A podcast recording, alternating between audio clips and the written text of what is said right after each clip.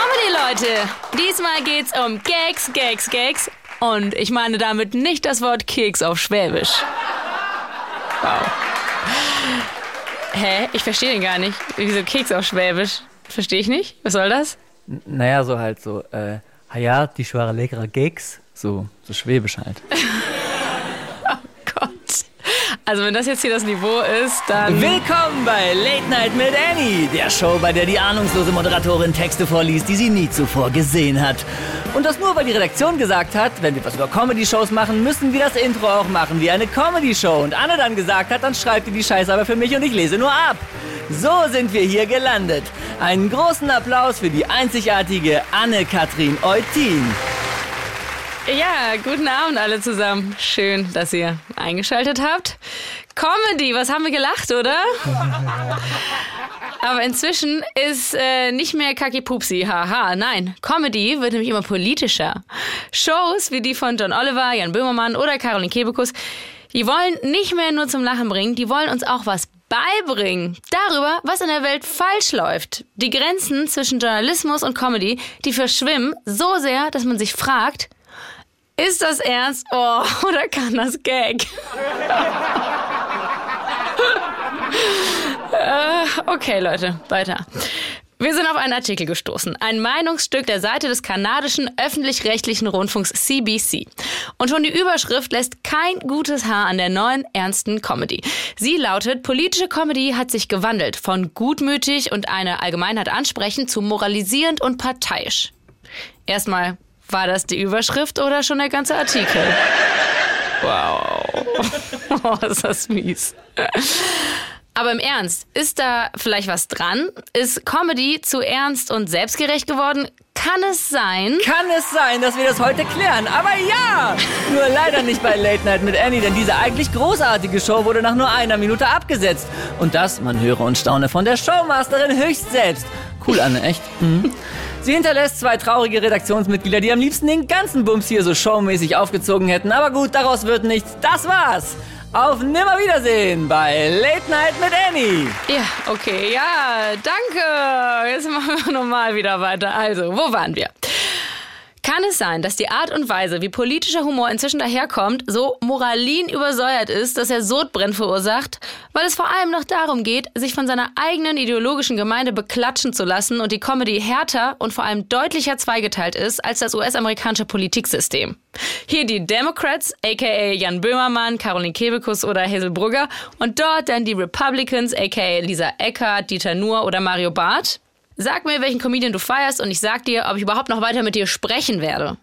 Und sag mir auch, ob du da eigentlich wirklich wegen des richtig guten Gags klatschst oder eigentlich nur deiner eigenen politischen Überzeugung auf die Schulter.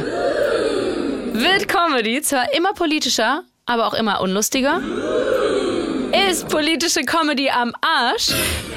Ich weiß nicht, ob wir uns denselben scheiß Zuspitzungen bedienen, die wir hiermit kritisieren, aber ich weiß, dass ich Sodbrenn hab. Ich bin Anne-Kathrin Neutin und das ist Studio Komplex.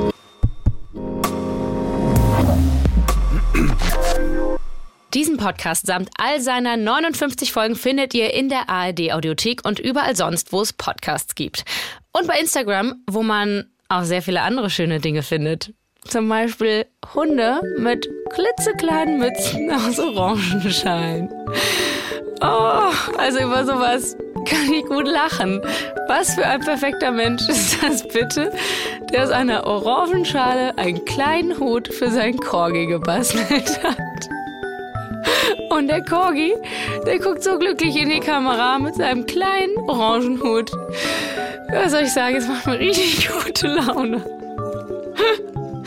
Entschuldigung, gut, das ist, das ist jetzt vielleicht keine intellektuelle politische Comedy, sondern ein Reel bei Instagram.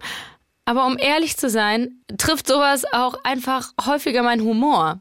Weil, ein Vorhang auf für die Rechtfertigungstirade hier, politische Comedy tatsächlich oft furchtbar selbstgerecht geworden ist. Und ich finde, dass sie es sich manchmal auch ein bisschen zu einfach macht, sich so suffisant hinter einem Schutzmantel aus Ironie und Sarkasmus zu verstecken.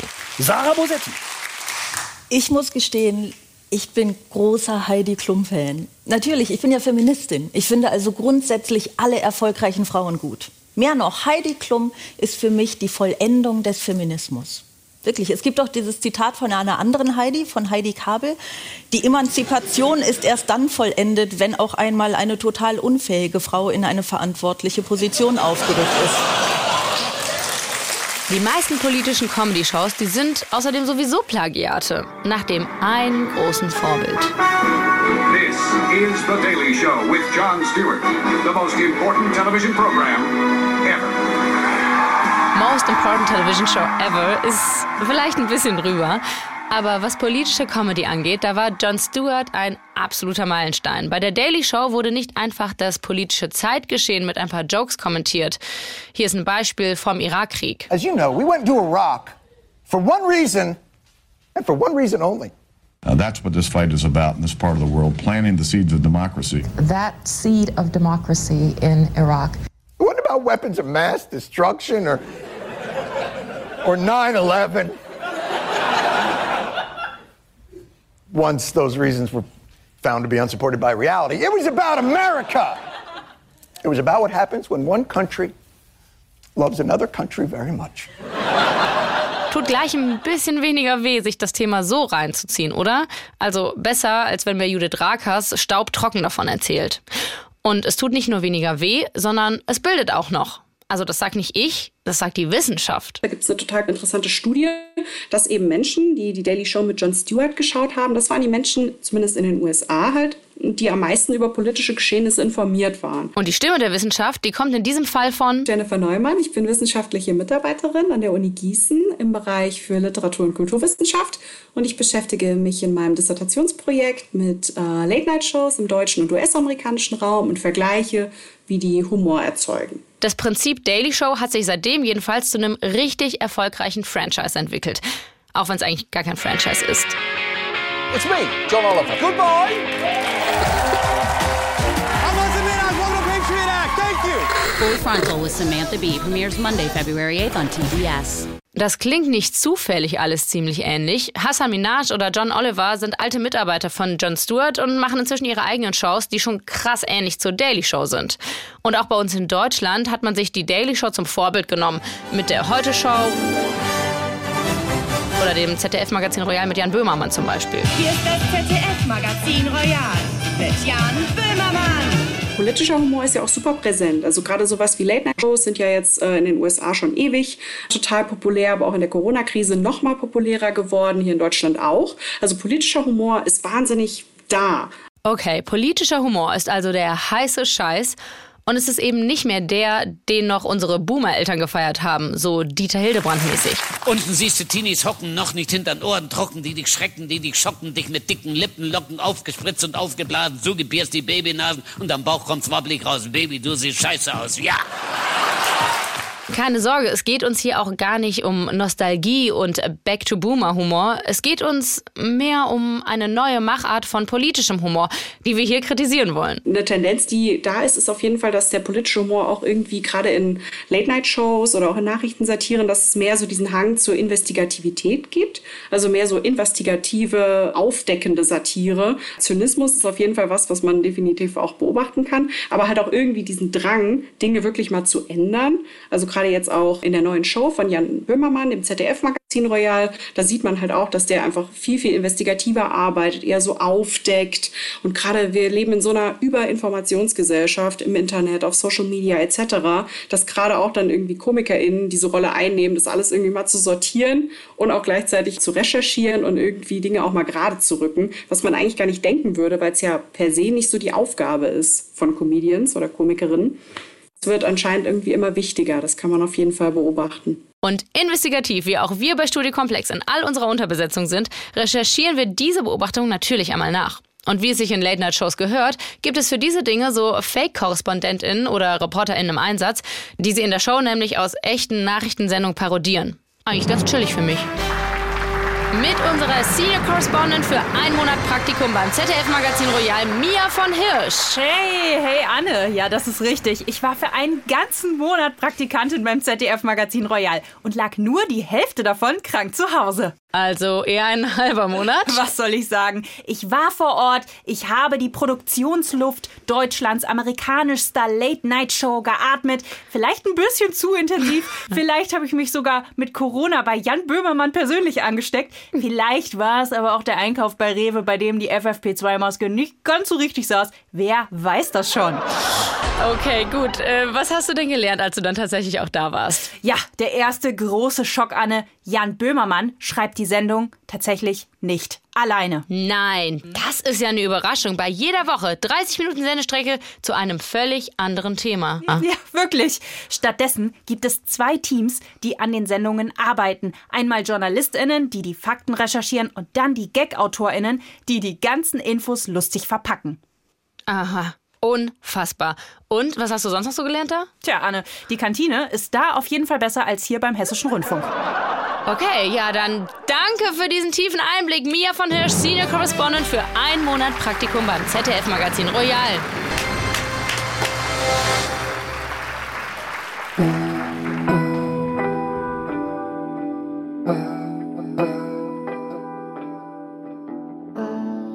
Also mehr Journalismus, mehr Investigatives, mehr Aktivistisches. Und dann auch noch in lustig. Was wollen wir eigentlich mehr? Worüber beschweren wir uns hier eigentlich? Im Prinzip kann Humor total viel leisten. Einfach dieses Potenzial sozusagen zu verbinden durch eine gemeinsame Realität. Und wenn wir jetzt uns äh, aktuell in die Krisenzeiten hineinversetzen, in denen wir jetzt alle in den letzten Jahren waren und auch immer noch sind, also gerade dann kann Humor über gemeinsamen politischen Humor, landesspezifisch oder so, wenn wir uns dann alle entrüsten über die politischen Entscheidungen in Krisenzeiten, das kann natürlich dann auch so einen kollektiven Charakter irgendwie formen. Es kann irgendwie ermächtigen, wenn man sich hilflos fühlt, weil zumindest die Reaktion auf Ereignisse, wenn die dann auch einfach durch Humor verarbeitet wird, die können wir ja irgendwie steuern. Tja, wie schon ein berühmter norddeutscher Philosoph einst schrieb, Krise kann auch geil sein. Den Apfel wird braun, Mayo so gelblich. Ich werde ein bisschen eher sterben, doch ich merk's nicht.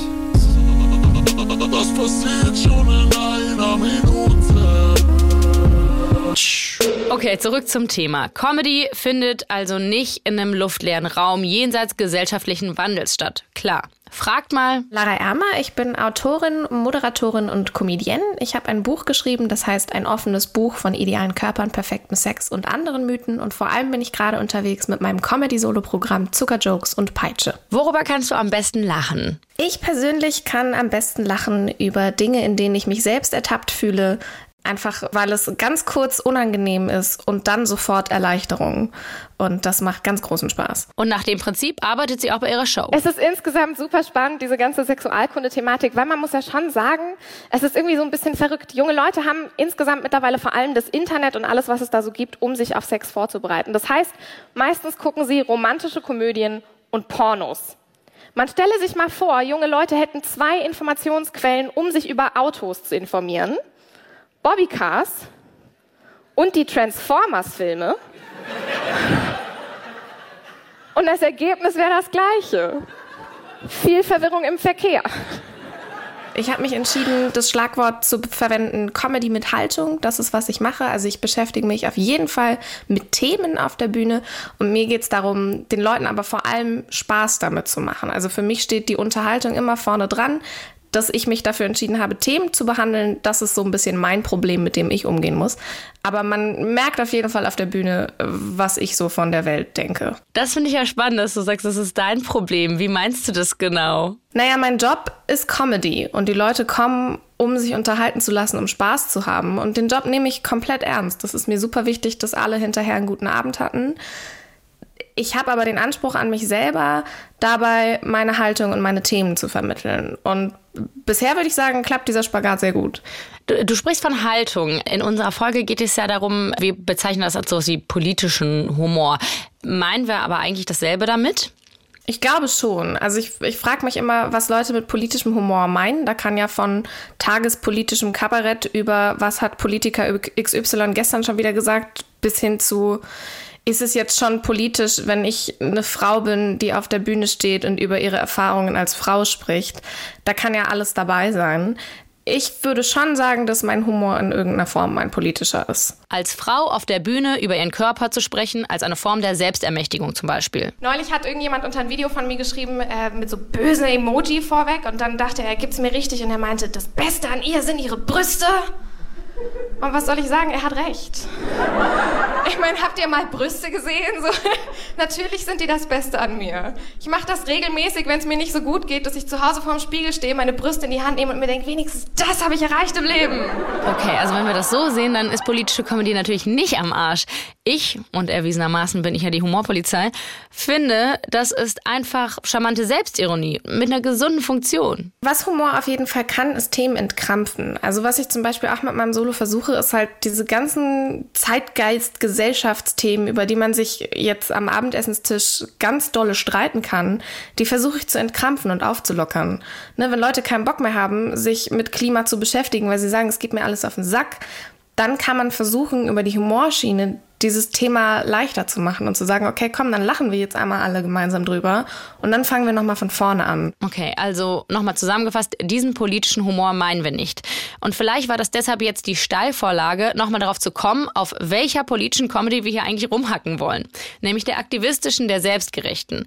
Michelle Wolf, amerikanische Comedian und natürlich Daily Show Alumni, die hat das sogar schon 2018 perfekt zusammengefasst. That's right. This is the time of the show where we do a viral segment. And since this is a comedy show in 2018, you know one thing for sure. This comedy segment's gonna be sincere and angry. And you can also tell that it will be funny because I'm sitting down, there will be graphics and facts, and it will feel a little bit like school. Es ist vor allem also dieses edukative Element politischer Comedy, das wir meinen und das dem Ganzen so ein bisschen die Leichtigkeit des Seins genommen hat. Uh-oh, first applause break. You know what that means. It's time for everyone's favorite part of segment time, the information part. Und in Bezug auf edukativ habe ich bei Laras öffentlichen Auftritten auch eine Beobachtung gemacht. How right was I? Ich habe festgestellt und korrigiere mich, wenn du das anders siehst, aber dass du auf Instagram auf jeden Fall noch mal viel politischer bist als in deinem Bühnenprogramm, oder? Auf jeden Fall, ja. Das ist für mich eben genau der Unterschied, dass wenn jemand Tickets für ein Comedy-Solo kauft, dann ist es auf jeden Fall der Unterhaltungsabend. Während was ich als Privat- und Bühnenperson irgendwie zusammengemorpht auf meinem Instagram-Kanal mache, das ist ja komplett meine Entscheidung. Deswegen da bin ich ein bisschen noch näher und dezidierter an Themen dran. Wie hast du dich dazu entschieden? Ist es jetzt zum Beispiel auch ein Ziel für dich, einfach möglichst viele Menschen zu erreichen? Oder wie bist du zu dem Schluss ähm, gekommen?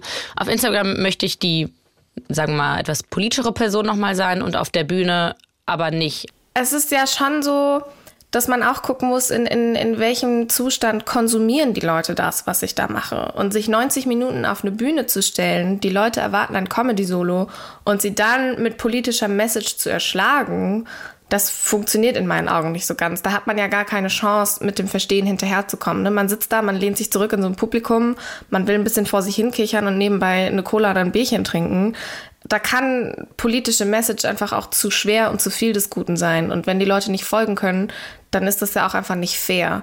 Während wenn ich Videos für zu Hause produziere, wo Leute in Ruhe dieses Video gucken können und sich in ihre, ihre eigene Meinung in Ruhe bilden und vielleicht das Video noch ein zweites und ein drittes Mal gucken und sich gleich in Ruhe Gedanken dazu machen, dann haben die viel bessere Chancen, mit dem Inhalt umzugehen, den ich ihnen da einfach vorne Latz knalle.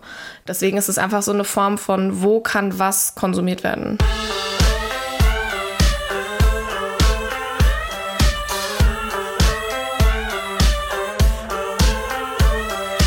Lara hat mir auch erzählt, dass sie auf Instagram politischer ist, weil sie nur dort fundiert argumentieren kann. Sie gibt in den Captions zum Beispiel auch Quellen an und so weiter. Politische Satire kann das nicht. Und trotzdem stilisieren sich Late-Night-Hosts inzwischen gerne als diejenigen, die den Job der Medien übernehmen und die wirklich gute Recherche machen, weil die dummen News dazu einfach nicht mehr in der Lage seien. Auch wenn das wahrscheinlich jeder Host sofort von sich weisen würde, die Haltung lässt sich zumindest mal so interpretieren. Das macht gerade auch die sehr, sehr gute Parodie von Michel Wurf klar. Which means that I a comedian, have to do you, the news's job?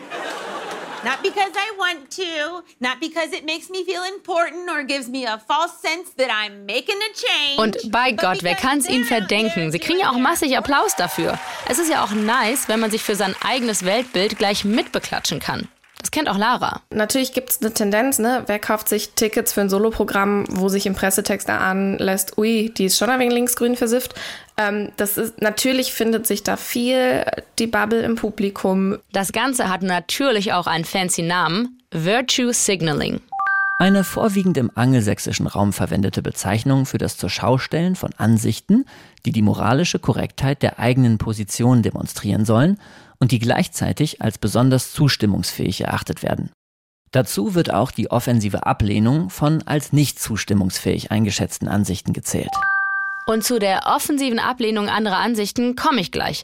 Aber Moment, Laras Antwort über ihr Publikum, die ging noch weiter. Genauso viel ist aber ne, so Kabarett-Abo-Publikum, irgendwelche alten Ehepaare, die einfach eh Dauertickets haben und mal gucken, was passiert. Oder Menschen, die einfach neugierig sind und sich einfach mal angucken möchten. Also ich habe schon auch echt viel irgendwelche ähm, Menschen, die hinterher zu mir kommen und sagen, ich muss ehrlich sagen, ich bin gar nicht in allen Punkten deiner Meinung oder ich war vorher gar nicht deiner Meinung, aber du hast mich da zum Nachdenken gebracht, ich finde es cool, was du machst.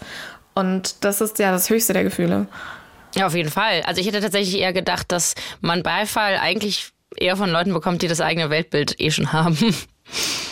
kriegt man natürlich viel, aber klar ist das eigentliche Ziel, genau die zu erreichen, die vielleicht vorher einer komplett anderen Meinung sind als ich. Und um Himmels Willen, die werden da hinterher nicht rausgehen und sagen, jetzt bin ich Feminist, so das, ähm, das ist, das wäre viel zu viel des Guten. Aber alleine, dass so Leute hinterher sagen, okay, ich glaube, ich habe jetzt mal verstanden, was der Gedankengang ist. Das ist cool, das ist ein schönes Gefühl. Das, was Lara beschreibt, ist natürlich das Best-Case-Szenario, was man überhaupt erwarten kann, wenn man politische Comedy macht. Allerdings gibt es durchaus auch ein paar Indizien, sage ich mal, dass die Comedy-Welt generell da nicht ganz so, ich sag mal, permeabel ist, was die unterschiedlichen politischen Weltanschauungen betrifft und wer da welche Shows besucht oder eben nicht besucht. Davon kann dieser Mann erzählen, den ich noch last minute erwischen konnte vor der Produktion. Ich pegel uns noch kurz ein, weil ich bin hier gerade erst ins Studio gestürmt. Ja, keine Panik, ich habe Zeit. So, fantastisch. Ja, ich ja nicht. Ich ja leider nicht. Aber danke, dass das so spontan geklappt hat. Ja, ich eigentlich auch nicht. Ich Du auch nicht, nur ja, Höflichkeit. Ja. Das war jetzt einfach Höflichkeit, wird bei mir ganz klein geschrieben. Also von daher. Ja, dann äh, stell dich doch gerne zunächst einmal vor, wer du bist und was du machst. Ja, mein Name ist Michael Lose, ich bin Redakteur beim WDR, beim Radio und äh, betreue da verschiedene Unterhaltungssendungen. Bin äh, vor allem auch Redakteur für Satire Deluxe. Das ist ein Magazin, was mh, mit tagespolitischer Satire auf die Woche schaut. Was macht denn für dich guten Humor aus, Michael? Fangen wir doch mal mit einer ganz leichten Frage an. So, solche Fragen kann man, wenn man sich so lange mit Unterhaltung beschäftigt hat, einfach nicht mehr beantworten, tatsächlich. Weil natürlich die, ja, die, die äh, Schwelle, um, um irgendetwas gut zu finden, die äh, steigt immer weiter an. Es ist äh, tatsächlich bei, bei mir nicht so sehr das politische Kabarett, was mir Spaß macht, sondern einfach eine, eine Albernheit. Es kommt oft aus der, aus dem Timing, aus dem, dem Schauspielerischen. Also viele Leute, die vom Volkstheater kommen, mag ich sehr. Luise Kinseer, also viele Leute, die, die Dialekt haben, also Josef Hader, Helmut Schleich.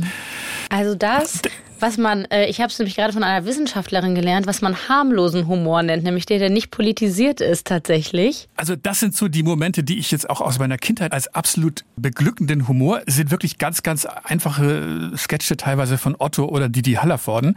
Mhm. Äh, natürlich kam dann irgendwann das, das Intellektuelle dazu und dann auch die, die Leidenschaft für politisches Kabarett. Aber das ist, äh, hat auch viel mit, mit Gemeinschaftsgefühl, mit So identifikationsstiftend halt auch. Identifikationsstiftend ne? Oder Disting- ja, oder über, über eine bestimmte Distinktionsstiftend. gemeinsame moralische, äh, moralischen Konsens, den man hat.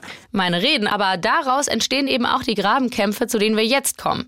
Sobald man nämlich das Wörtchen Identität vor Politik schiebt, dann geht's halt richtig ab und das muss ich euch wahrscheinlich nicht erzählen. Erzähl doch mal, wie sind deine Erfahrungen in der letzten Jahre? Inwiefern haben sich politische Comedians verändert? Also zum Beispiel wen oder was sie mit ihrer Kunst angreifen?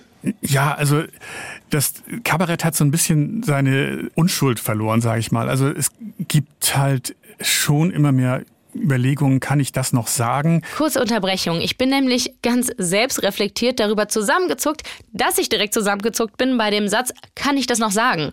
Und mir natürlich unweigerlich so einen Wolf Dieter vorgestellt habe mit dem klassischen. Das wird man ja wohl noch sagen dürfen. Und stellt euch die lustigen Einsen statt Ausrufezeichen einfach vor.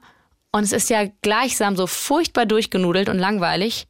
Und ist es nicht auch einfach unfassbar schrecklich, wie dieser eine Satz zum absoluten Trigger geworden ist, dass ich direkt den Impuls habe, das aufgreifen zu müssen, obwohl dieser Satz erstmal einfach total berechtigt ist. Aber inzwischen geht er automatisch Hand in Hand mit einer ironischen Abwertung.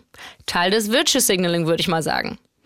Aber sorry, vielleicht lasse ich Michael jetzt weiter aussprechen. Jürgen Becker hat mal den Satz gesagt, es geht jetzt nicht mehr darum, die Regierung zu kritisieren, sondern jetzt müssen wir die Gesellschaft verteidigen und mit der Regierung zusammen gegen die Feinde der Demokratie. Das ist ein völlig anderes Selbstverständnis, weil in dem Moment sind die Leute, die das klassische Geschäft des politischen Kabaretts betreiben, nämlich der Regierung den Spiegel so vorzuhalten, dass es auch mal wehtut, äh, finden sich die quasi in der rechten Ecke wieder. Und ich habe es wirklich erlebt, nachdem die Ampelkoalition die äh, Regierung gebildet hat, dass dann Kabarettisten das ganze Kabinett durchgenommen haben und natürlich auf der FDP auf den üblichen Verdächtigen rumgehackt haben, aber nur dann, wenn es auf Habeck und, und Baerbock kam, dann kamen also Elogen, was für ein neues Zeitalter da beginnt, dass wir jetzt so moderne Typen haben, die unser Land neu repräsentieren und was für ein Glück.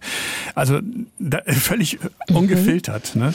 Und das finde ich dann schon bedenklich. Ah, also würdest du behaupten, es gibt äh, besonders ein politisches Lager, dem Kabarettisten jetzt zuzuordnen sind? Ja, selbstverständlich. Das war natürlich mhm. immer so. Ach, das war schon immer so sogar. Das ist ja, ja noch also spannender.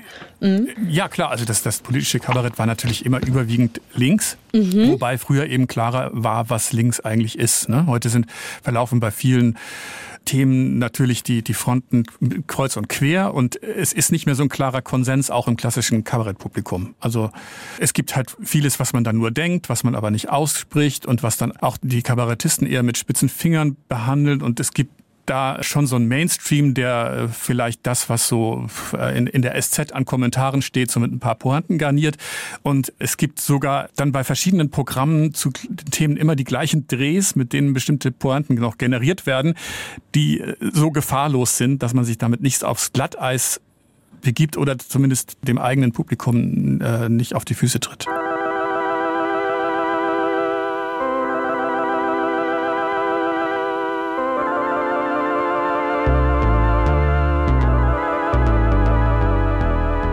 Ich würde behaupten, über Jan Böhmermann könnte man das sagen, dass er dem eigenen Publikum nicht auf die Füße tritt. Wenn Böhmermann also ein SZ-Kommentar garniert mit Pointen ist, dann wäre jemand wie Dieter Nuhr wahrscheinlich ein FAZ-Kommentar garniert mit Pointen. Im März hat Böhmermann dann nochmal ein Level hochgeschraubt und eine Parodie gemacht auf Dieter Nuhr. Quasi der SZ-Kommentar über den FAZ-Kommentar. Mit nur einer Pointe. Nur und alle, die bei ihm stattfinden, sind gestrig und scheiße. Hallo und herzlich willkommen bei Nur im Zweiten. Heute nach dem Motto, mit dem Zweiten lacht man besser.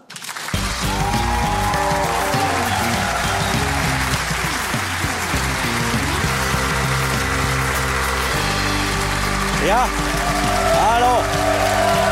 Danke, danke. Danke, ja. Es ist schon so zynisch, dass fast keiner mehr lacht, oder?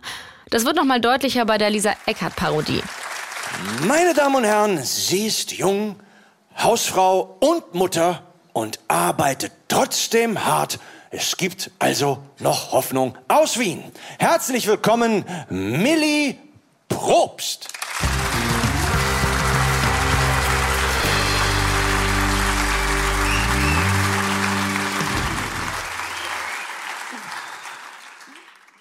Aber ich habe nichts gegen Frauen, da verstehen Sie mich falsch. Schließlich bin ich ja auch selbst eine.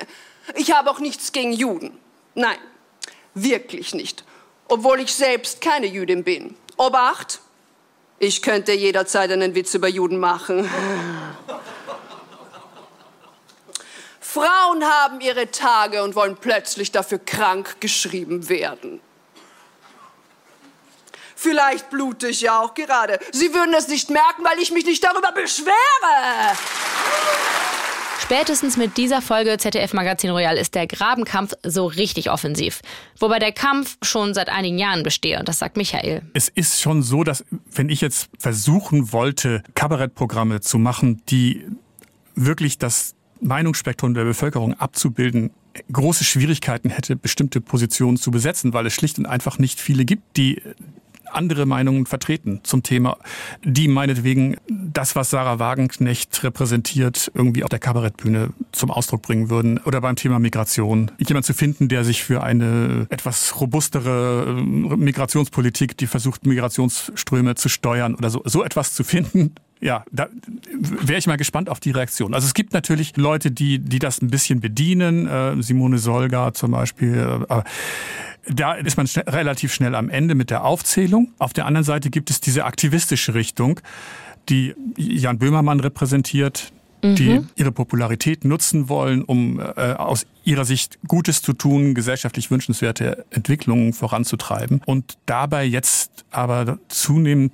doch eine Tendenz zur Intoleranz haben, also was sich besonders an den Konflikten zwischen, also den Spannungen innerhalb der Kabarettszene zwischen eigentlich den Reizfiguren Böhmermann und Nur ablesen lässt. Und das hat sich jetzt ja nochmal wirklich zugespitzt in dieser äh, Böhmermann-Parodie auf die auf eine, äh, nur, nur. Und das hat mich schon erschrocken, muss ich sagen. Also das kann ich nur als Tiefpunkt der Debattenkultur und des kollegialen Umgangs betrachten. Ja, findest du das? Also ist das nicht etwas, was Menschen, die im Kabarett arbeiten oder in der Satire aushalten müssen auch, dass sie sich gegenseitig angreifen? Ist das so neu? Es ist für mich, ja, ich, ich, ich könnte jetzt keine weiteren Beispiele nennen, wo das so krass und ja jetzt auch nicht nur auf einen einzelnen Kabarettisten, sondern äh, wo ja eine ganze Richtung quasi stigmatisiert werden soll und mit dem Label rechte Comedy gecancelt werden, ist jetzt Quatsch, also dazu reicht es natürlich nicht. Aber wo doch eigentlich ein, eine Stimmung erzeugt wird, also wenn du noch weiter zu Nur gehst, dann wollen wir aber nichts mehr mit dir zu tun haben. Ich muss zugeben, ich fühle mich selbst sehr ertappt. Welche Comedians du magst, das ist wirklich ein krasseres Label als dein Musikgeschmack oder deine Lieblingsfilme oder ja, wow, vermutlich sogar, wen du wählst. Und das zeigt Wirkung, was das Meinungsspektrum in der Szene betrifft. Das meint Michael. Ja, klar, es findet nicht mehr so viel statt, wenn man bestimmte Richtungen der, der Comedy als, als rechts inkriminiert, weil das ist ein Trend, der aus den USA kommt, aber da gibt es tatsächlich wirklich rechte Comedy, das ist wirklich, das sind Faschisten, das sind, aber Dieter Nuhr ist natürlich kein Faschist und Lisa Eckhardt auch nicht und äh, Abdel Karim ist auch kein migrantischer Clown, der sich da zum Affen macht. Und das waren ja die, die in dieser besagten Sendung da gemeint waren. Und wenn, wenn es halt in der Kabarettszene eine Sendung gibt, wo, wo bestimmte Leute nicht mehr hingehen können, ohne dass sie dann zu der anderen nicht gehen können, finde ich dann schon merkwürdig. Boah, ja, hm, ich weiß jetzt auch nicht, ne? Wer Witze über jüdische Nasen reißt und sowas, so wie Lisa Eckhardt, das ist zumindest mal on the edge. Oder? Hey, ich habe jetzt wieder einen Talk, um mir einordnen zu lassen, wie gerechtfertigt die Nazi-Keule in Richtung Dieter Nuhr und Lisa Eckhardt ist. Bitte begrüßt mit mir unseren Senior Correspondent für faschistische Comedy, Rick Oppermann.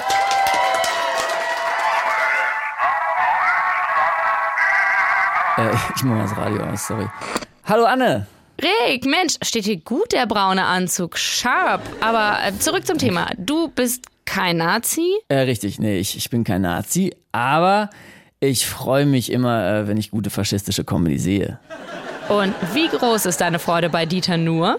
Ja, äh, Dieter Nuhr, wenn man so ein bisschen durchs Netz scrollt, dann denkt man schon, das könnte einer sein mit Potenzial, ja.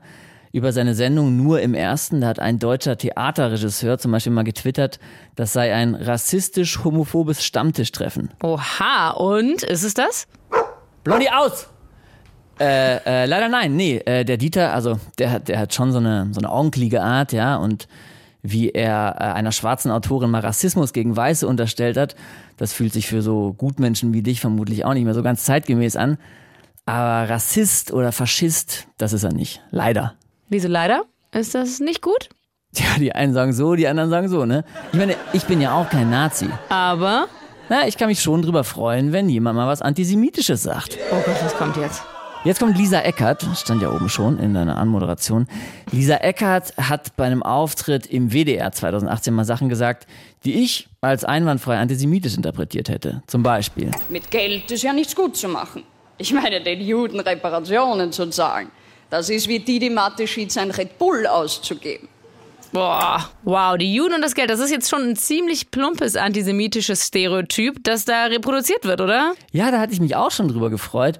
Aber das Ding ist Nee, ja, dass nee, nee, das war keine Freude bei mir, das, das war jetzt Kritik.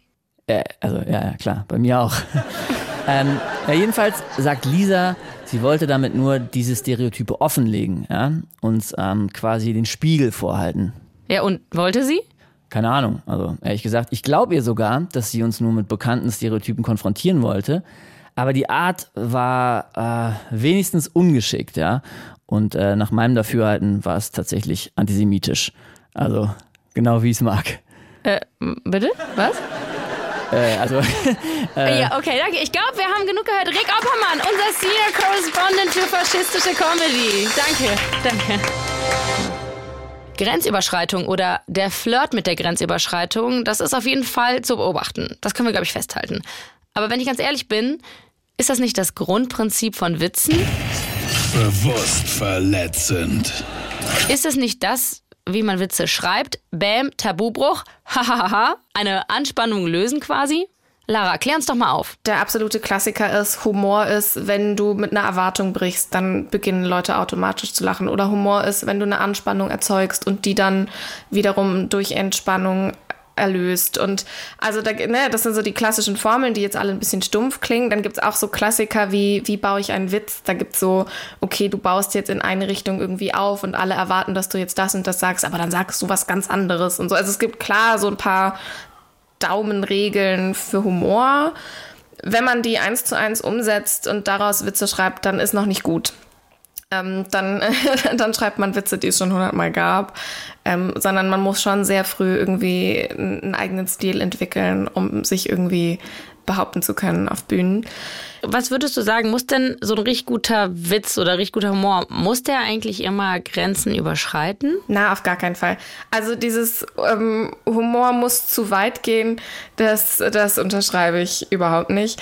Es gibt Humor, der grenzüberschreitend ist und der gut ist. Selbst da, glaube ich, gibt es Mittel und Wege, wie man das machen kann. Aber zu sagen, ich muss jetzt zum Beispiel Leute diskriminieren, weil das ist lustig, da, da kommen wir in einen Bereich, wo ich sage, ich glaube, wenn du das brauchst, damit die Leute über dich lachen können, dann hast du dein Handwerk noch nicht ganz verstanden. Weil da macht man sich eher leicht. Zu sagen, wenn ich Grenzen überschreite, dann lachen die Leute. Natürlich lachen die Leute. Weil sie schockiert sind oder weil endlich mal was passiert, wonach sie sich schon immer gesehnt haben, dass irgendein Tabu gebrochen wird. Also nein, Humor muss überhaupt nicht grenzüberschreitend sein. Healing the world with comedy, making a literal difference metaphorically. A Jew walks into a bar, and I've saved him a seat. That's healing the world with comedy. I'm a special kind of white guy. I self reflected and I wanna be an agent of change. So I am gonna use my privilege for the good. Very cool, way to go. American white guys. We've had the floor for at least 400 years. So maybe I should just shut the fuck up.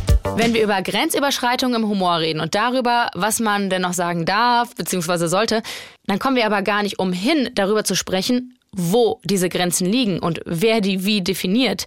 Nämlich jeder einzelne woanders. Und das zeigt, dass diese Grenzen zu ziehen unfassbar schwer ist.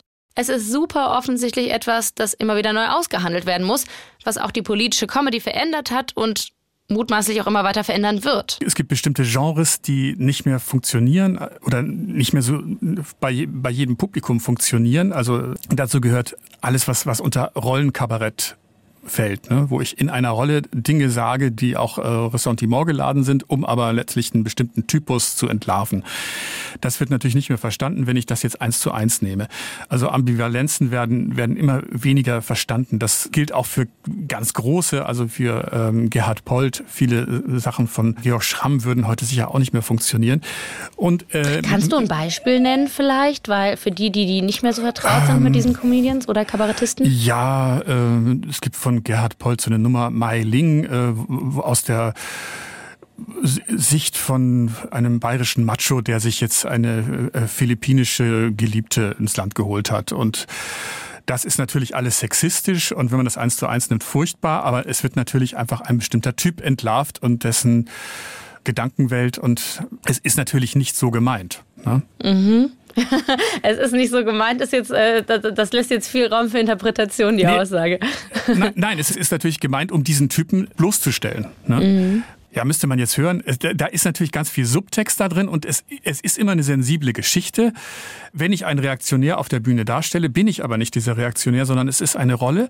Und das ist eben das Können eines, eines Kabarettisten. Was für ein, ein Lachen, was für eine Reaktion ich auslöse, dass es nicht dieses reaktionäre Schenkelklopfen ist, sondern eher, dass es mir das Lachen im Halse stecken bleibt. Ich verstehe das schon, wie es gemeint ist, aber ich habe mir den Sketch angeschaut und ich verstehe auch, wenn philippinische bzw.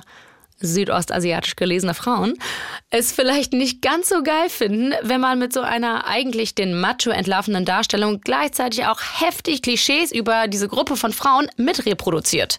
Andere finden es halt lustig, okay. Aber Jesus, da sind wir halt mittendrin in einer der derzeit gesellschaftlich spaltendsten Debatten. Ja, wem sagst du das? Ich war mein Leben lang Senior Correspondent für billiges Nachäffen. Und natürlich werden wir Holländer nicht diskriminiert, aber mein Job ist verdammt schwer geworden. So wie ich, wegen die ganzen Frikandellen.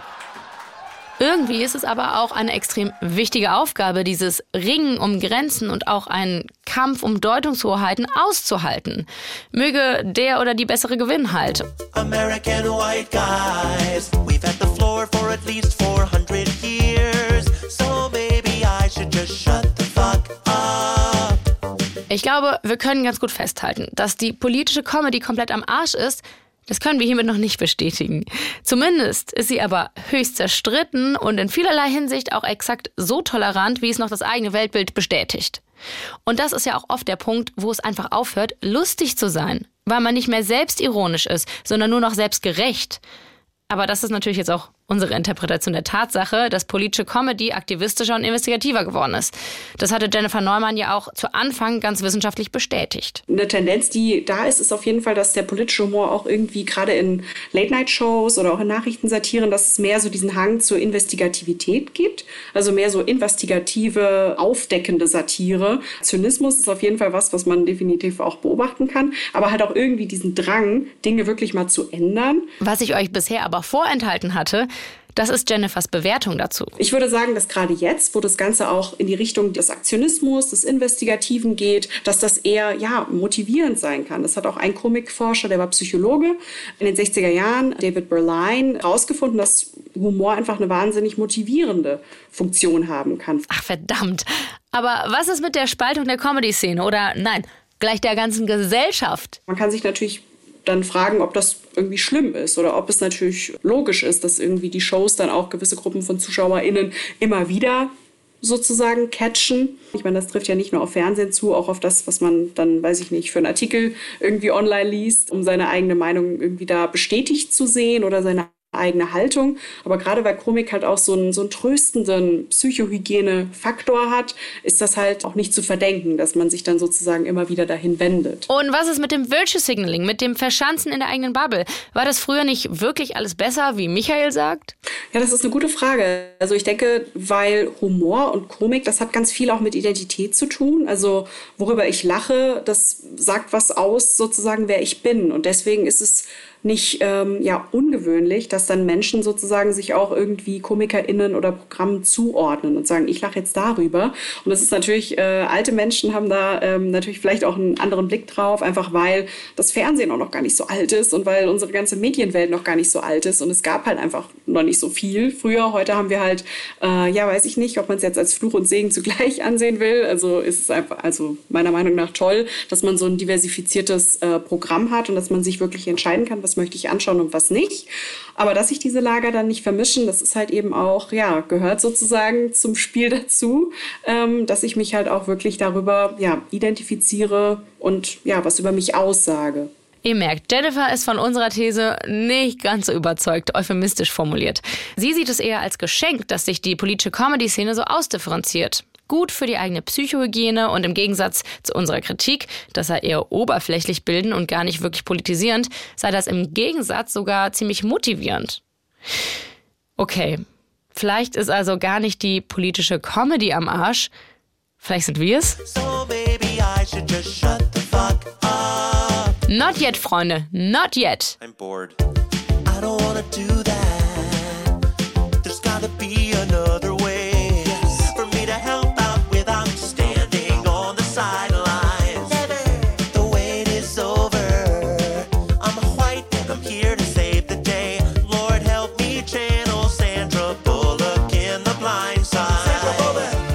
hole ich mir doch nochmal Michael als Komplizen. Der sagt nämlich, Vom linken Kabarett hat man ja immer schon auch gesagt, das ist Preaching to the Convinced und die Frage immer, kann man mit politischem Kabarett was verändern, weil das Kabarettpublikum ja auch nicht unbedingt besser ist oder jetzt auch äh, nicht nach der Vorstellung sofort in irgendeine NGO eintritt, um die Welt zu verbessern. und da ist natürlich was dran. Das muss aber am Ende auch gar nicht der Anspruch sein, schon klar. Aber der Anspruch an politische Comedy kann ja vielleicht schon sein, nicht noch mehr zu spalten, als es gesellschaftlich eh schon der Fall ist, oder? man schottet sich so ein bisschen ab. Ja, das ist die Gefahr. Und deswegen finde ich halt alle Veranstaltungen, so wie der politische Aschermittwoch Berlin, wo die unterschiedlichen Lager dann auch sich begegnen und wo es zu so einem direkten Vergleich von Argumentationen auch kommt und wo äh, man so ein bisschen aufgestört wird in seiner Selbstgefälligkeit, ähm, erfrischend. Ähm, kannst du noch mal kurz von diesem politischen Aschermittwoch erzählen? da hat das Thema Ukraine ganz stark dominiert und das Publikum von dieser Veranstaltung ist offensichtlich eher so aus dem klassischen linken Gewerkschaftslager, die äh, eher auch dann Sarah Wagenknecht und Alice Schwarzer äh, folgen. Und äh, da war ein, ein Auftritt von Florian Schröder, der nun wirklich den Finger da in die Wunde gelegt hat und es wahrscheinlich auch unbewusst ein bisschen darauf angelegt hat, die Grenzen da auszutesten und der wirklich 20 Minuten lang wütend angeschrien wurde. Das klang dann so. Sarah Wagenknecht und Alice Schwarzer zum Beispiel. Ne? Ich nenne sie die Geschwister Rabiata Schwarzerknecht. Ne? Haben jetzt ein Manifest für Putin veröffentlicht. Äh, nein, ein Manifest für Frieden. Wie kam es zu diesem Versprecher? Ich weiß es nicht. Und ich bin so irritiert, dass, dass wirklich die älteste Feministin des Landes jetzt dieses Manifest ähm, äh, und, und, unterzeichnet hat und mit herausgegeben hat. Ausgerechnet Alice Schwarzer. Ich dachte immer, als Feministin ist man auf der Seite des Opfers. Also auf der Seite, auf der Frauen nachweislich brutalst vergewaltigt wurden. Also auf der Seite der Ukraine. Warum lebt Alice Schwarzer von einem Manifest, das durch die Hintertür die Ukraine auffordert zu kapitulieren? Wahrscheinlich ist der neue schwarzer, schwarzersche Feminismus so, dass er sagt, hey Ukraine, hättest du nicht so ein kurzes Röckchen angezogen, dann wärst du auch gar nicht überfallen worden.